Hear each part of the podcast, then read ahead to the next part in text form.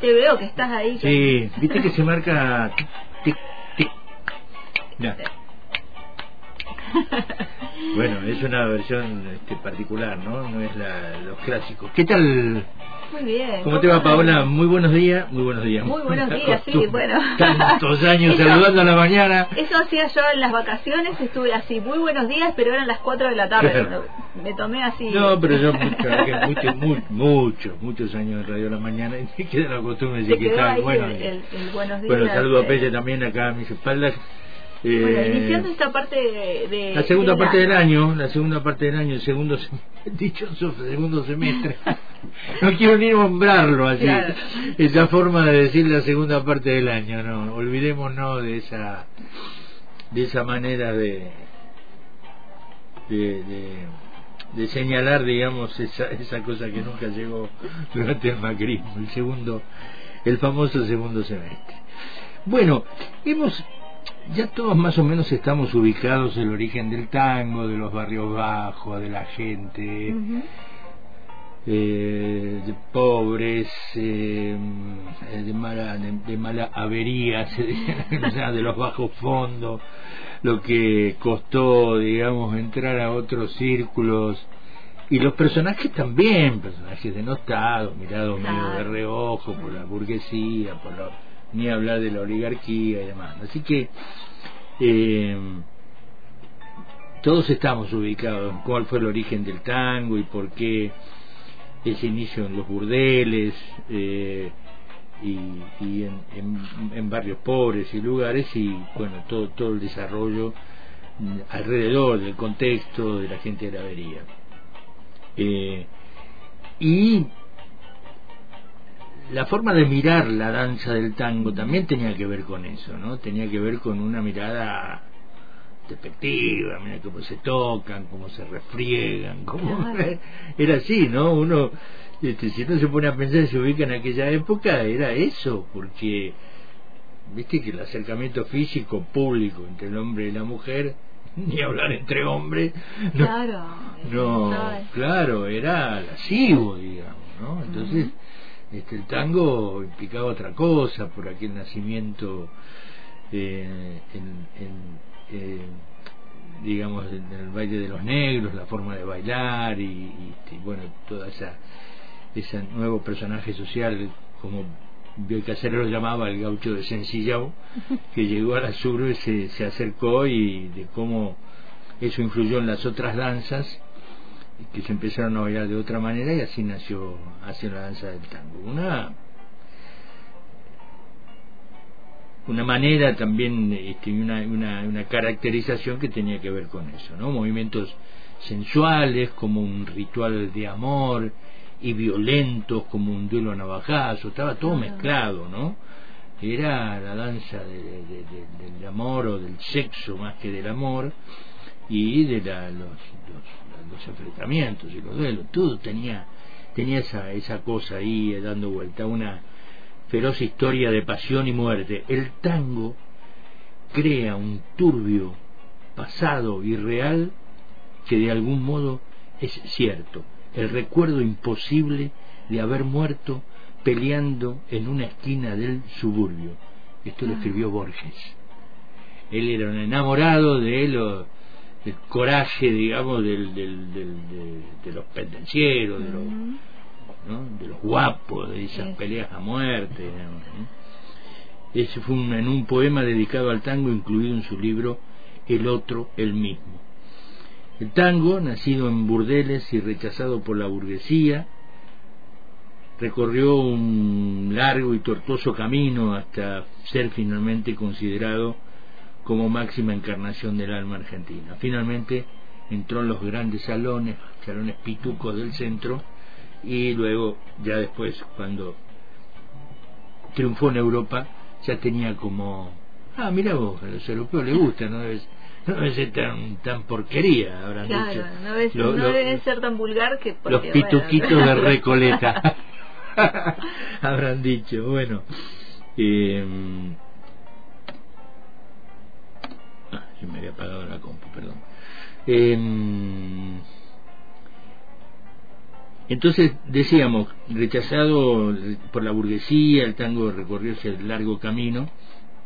En algún momento de su evolución fue un baile entre hombres, ya lo hemos hablado dentro, esto en un momento en que faltaban muchas mujeres, con la ola inmigratoria, del, la primera ola inmigratoria de finales del siglo XIX, vinieron muchos hombres, muchos hombres solos, las familias no se atrevían, algunas familias quedaron definitivamente separadas, no, no se volvieron a juntar, porque además las mujeres no querían verse asociadas también, costó mucho que la mujer se incorporara, se prestara, digamos, a, o decidiera masivamente a participar de ese baile, eh, a lo que Leopoldo Lugones había llamado tango reptil de lupanar. Mira qué cosa más Qué feo, ¿no? Bueno.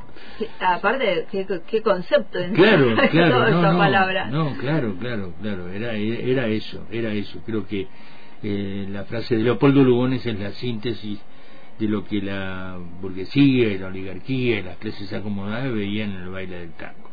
Y por supuesto, el bailarín también tenía en, sobre sí mismo esa mirada eh, tan eh, tan despectiva, digamos, porque era gente, bueno, era otra gente, no era gente prolija del centro ni los que laburaban en oficinas y demás, ¿no? Toda esta introducción porque vamos a hablar hoy de El Cachafaz. Cachafaz eh, eh, fue el mejor bailarín de tango, a pesar de que otros también después tuvieron fama con tan difícil arte. Pasado el tiempo después hay mucha mucha gente famosa, digamos, que, que mostró el arte y ya con un camino transitado como para que sea aceptado, ¿no? Eh, tenía casi 60 años en 1942, o sea que había nacido fines del siglo XIX, y continuaba luciéndose como si ya las arrugas que en aquellos en aquellos tiempos venían antes, ¿no? O el pelo blanco, claro, porque hoy un hombre de 60 años, digamos, eh, está casi en plena actividad. Eh, todo, toda esa, esa nueva imagen de hombre más grande, ya con el pelo blanco, no había podido derribar la imagen de aquel muchacho que había surgido a la gloria en un oscuro corralón, disputando un concurso de tango orillero y de salón para un público exclusivamente masculino. Pero ya a esa altura un maestro que había sabido asimilar muy bien las lecciones de los primeros orilleros que inventaron la danza del tango, estos tipos después le agregaron sus cosas, digamos, recibieron... Fue como transformando. Y claro, le fueron agregando, fueron creadores. A ver, era un gran bailarín que había conseguido en las orillas de los suburbios de las ciudades eh, esa enseñanza de los orilleros, de los tipos que jamás después se acercaron al centro y llevaron el tango a otro plano, iban allá al centro y ya la gente lo miraba de otra manera, lo veía ya como una, una incipiente artista, digamos, ¿no? Pero le agregaron, le agregaron lo suyo. Su apodo se debía a la madre, ¿eh? harta ya de sus fugas y sus aventuras por la calle, Claro, era un cachapaz, digamos. Lo llamaban así para homenajear los extravíos de su conducta cuando en las esquinas del abasto, dice allí un, un, relato de, un libro que se llama este, eh, Los barrios del tango, precisamente, eh, y en el abasto, ¿no? El, que era el, barrio de Gardel, donde Gardel comenzó y fue empezó a ser famoso. Se floreaba bailando al compás de los organistos o se metía en las academias, las casas de baile que había, no muchas, pero había, iban em, empezaban a, florecer para probarse como hombre y como bailarín porque además había una competencia que a veces llevaba hasta la hasta la violencia por eso también el tango estaba rodeado de esa mirada no Benito Bianquet como se llamaba realmente así se llamaba Benito Bianquet no había nacido en el Abasto sino en Barracas al Sur peor todavía peor todavía claro ya casi en el linde ahí del el, el, riachón como se llamó en un primer momento o el riachuelo actual riachuelo eh, pero siempre estaba por ahí por el abasto y fue en esa zona donde conquistó sus primeros lauros. ¿no? Allí en, eh, en, en, Todo Tango, la página de Todo Tango, hay un relato eh, que se llama El verdadero hombre de El Cachafaz era Ovidio José Bianqueta. Así que el que quiera sumar un poco más de datos puede estar allí eh, mirando la página de Todo Tango esto, ¿no? Eh, con, un, con un poco más de detalle y algunos otros artículos que por ahí lo, le van a sumar a algunas otras cosas que yo acá no digo para no extendernos demasiado. Eh, era un bailarín orillero, el bailarín para el público espeso de las casas de mala fama, digamos, porque es cierto que además se armaban lo que hoy se llama milonga, salones de tango al costado del prostíbulo. Claro, era, claro, era una, ahí, ahí nomás. Era una actividad ligada, entonces bueno, por eso se habla de las casas de mala fama, era una manera de llamar a los prostíbulos. Pero a medida que creció su éxito, saltaba de esos corralones o a veces, bueno, garage, no sé cómo se llamaban antes, a los más elegantes sitios del centro. Pues se transformó de, pronto en una especie de artista. Empezó a afinar su técnica, a mejorar sus pasos, por eso te decía yo, son creadores que fueron agregando cosas a lo que les transmitió la orilla, el barrio, los suburbios, y ya empezaba a asombrar a las clientelas de otros locales que tenían mala fama, pero ya como estaban en el centro, como lo de Hansen, que era en Palermo, o el velódromo también por ahí, ya no eran salones que estaban, no sé, en Barracas al Sur o en La Boca, sino que estaban un poco más, eh, más al centro. ¿no? Un tango de 1913 de Manuel Arostegui se titula El Cachafaz. Eh, el tango fue dedicado a Florencio Parravicini, un gran actor, eh, pero no implica negar la causa de su inspiración. Y aunque para muchos no tiene nada que ver con el bailarín, está reconocido que fue hecho ese tango con la mirada puesta en él, en este cachafá que se había hecho en aquellos años en Buenos Aires muy famoso. Sirvió también para inmortalizar el nombre del mejor bailarín tanguero, el primero, el más famoso y que quedó en la historia. Otro tango, titulado Bailarín Compadrito y cantado por Gardel, se inspiró en cambio en su vida, en lo que se conocía, porque tampoco era que no estaban los paparazzi en ese momento. Claro, había revistas, ni críticos de arte, que qué sé yo, vos vas hoy y buscás la vida de Darín, no sé, de, algún otro artista o bailarín y está todo.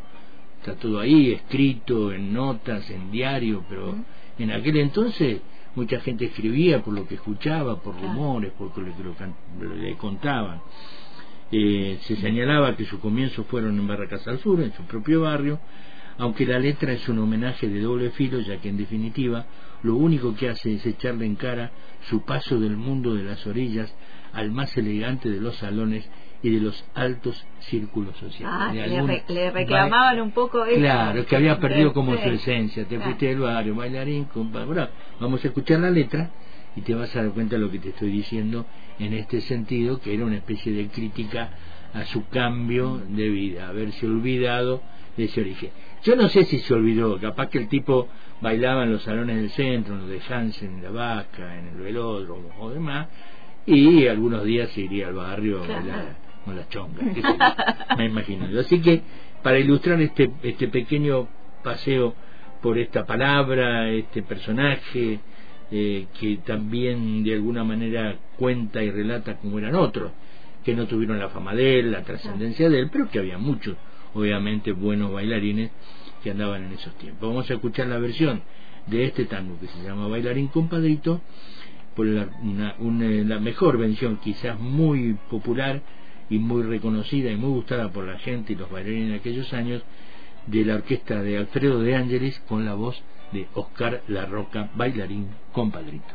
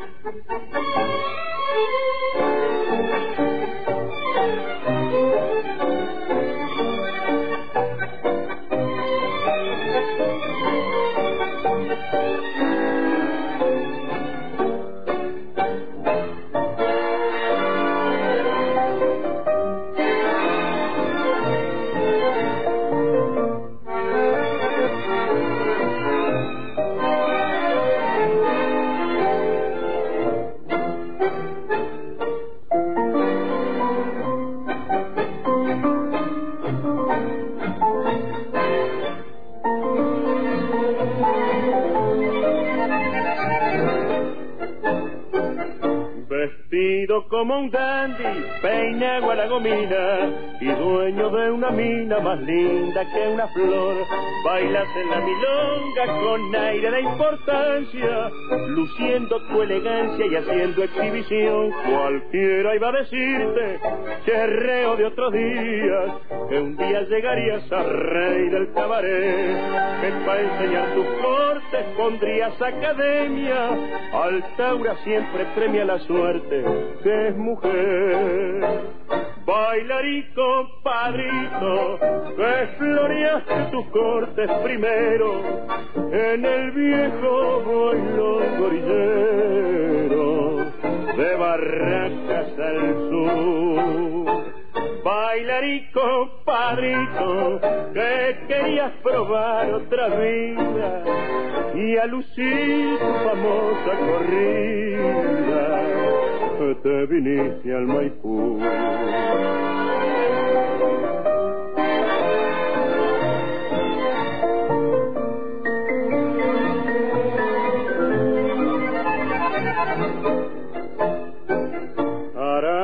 Cuando a veces oís la comparsita, yo sé cómo palpita tu cuore al recordar que un día lo bailaste de lenga y sin un mango, y ahora el mismo tango bailas hecho un bacán, pero algo vos darías por ser por un ratito el mismo compadrito del tiempo que se fue, pues cansa tanta gloria y un poco triste y viejo, te ves en el espejo del loco cabaret. Bailarín compadrito, que querías probar otra vida y a lucir tu famosa corrida, te viniste al Maipú. Wow, bueno. qué reclamo. Qué reclamo. Extraordinario. Extraordinario. Este, ahí ahí este, está perfecto, la letra es este, extraordinaria porque reclama ese paso a, bueno, a un hombre que de su arte, eh, de barrio, de orilla, lo llevó al centro, después vivió de eso, era bailarín, o sea, lo contrataban para bailar y además, este, como dice el tango, puso una academia en el centro. No se lo perdonaron nunca, digamos, algunos, ¿no? Obviamente que para él fue un progreso porque salió de una vida, entró en otra y ya era reconocido. Bueno. Eh, Pero bailaba bien. Bailaba bien, se supone que bailaba bien, claro, se supone que bailaba bien con aquellos tiempos y demás. bueno, reclamo. completamos rápidamente, si querés, Paola. Eh, a veces este, completamos algún comentario eh, recordando algunos cantores o algunas cantoras, eh, y en este caso vamos a recordar a Ángel Vargas. Eh, para muchos fue junto a Francisco Fiorentino el primer eh, gran popular cantor de orquestas. Eh, en, el, en, el, 30 fue el modelo del cantor de, orquestas. Junto a él, Ángel Vargas eh, lo señalaron como el cantor de orquesta, porque los cantores antes no antes, antes que se desarrollaran en la orquesta tenían otra característica, cantaban acompañados de guitarra y demás. Después la orquesta ya es otra cosa, es otro rol del cantor, es otra es otra figura. Y nos remite a hablar de Vargas, indefectiblemente a hablar de Ángel Agostino, un director de la orquesta de sus grandes éxitos, muchos años trabajando juntos y teniendo una, una discografía extraordinaria, muy extensa y muy exitosa. Cantor de una gran personalidad, un símbolo del fraseo porteño de los años 40, también de un origen humilde, era tornero mecánico, y alguien lo escuchó cantar y ahí cambió también un poco su vida. Eh, su fraseo era medio reo, medio compadrito primero, después se fue amoldando, digamos, a otras exigencias de otro público. Tenía un, una voz, digamos, con unos claros matices suaves, digamos, con una dulzura que lo, lo, lo caracterizaba y lo, lo reconocía no tenía una gran voz y tampoco era muy varonil, pero supo explotar las características de, su voz, nos transmitía eh, una gran simpatía, era muy carismático, como bueno, muchos muchos artistas requieren de eso, la parte de la aceptación de la gente. ¿no? La dupla de Agostino Vargas fue uno de los engranajes más perfectos que dio el tango, solamente comparable, dicen algunos, dicen algunos, otros no tanto, a la dupla que significó Troilo Fiorentino, que también dio como inicio a la época de las grandes orquestas. Fiorentino, que era, también tocaba el bandoneón, pero había empezado como estribillista, esos personajes que en el medio del tango hacían una, una, una frase, digamos, nada más, como un pequeño relato, sin llegar a cantar hasta que empezaron a tener más lugar y de ahí del estribillista nació el cantor de orquesta. Fiorentino fue uno de los primeros y tuvo un gran, er, extraordinario este, suceso y aceptación. Murió muy joven en un accidente de auto apenas iniciado en la década del 50. Eh, la carrera de Vargas había iniciado en, los inicios de la década del 30, actuó con Augusto Peberto y después tuvo, como te digo, una, eh, una etapa fundamental.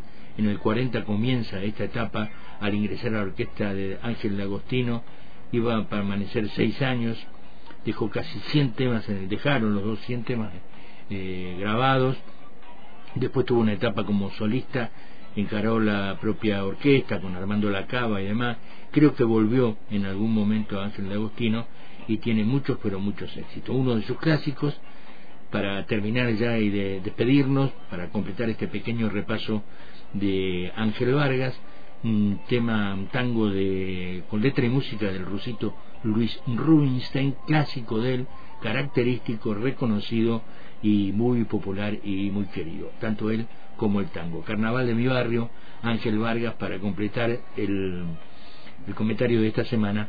El saludo, hasta la próxima y por supuesto muchísimas gracias por dejarme compartir estos momentos con ustedes. Nos vemos el próximo miércoles. Nos vemos el miércoles.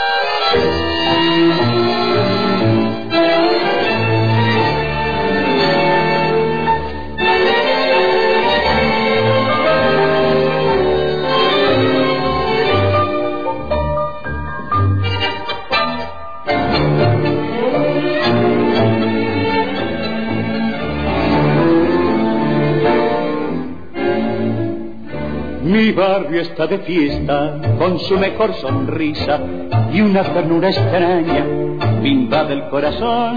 Parece que las horas corrisen más deprisa y que del mismo barro brotase una canción, una murga de purretes desafinando un tango, machucan los oídos con cada voz, gorriona de mi barrio que vuelcan en el fango puñado de alegría que le regala Dios.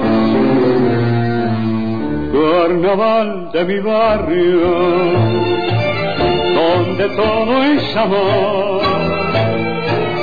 cascabeles de risa, matizando el dolor.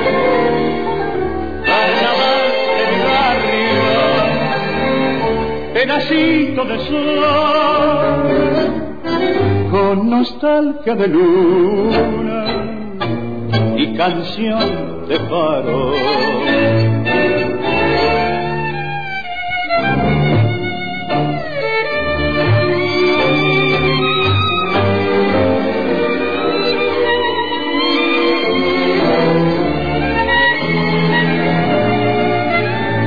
El tano verdulero sentado en la vereda mastica su cachimbo cansado de jugar y en su sonrisa amarga una nostalgia enrieda.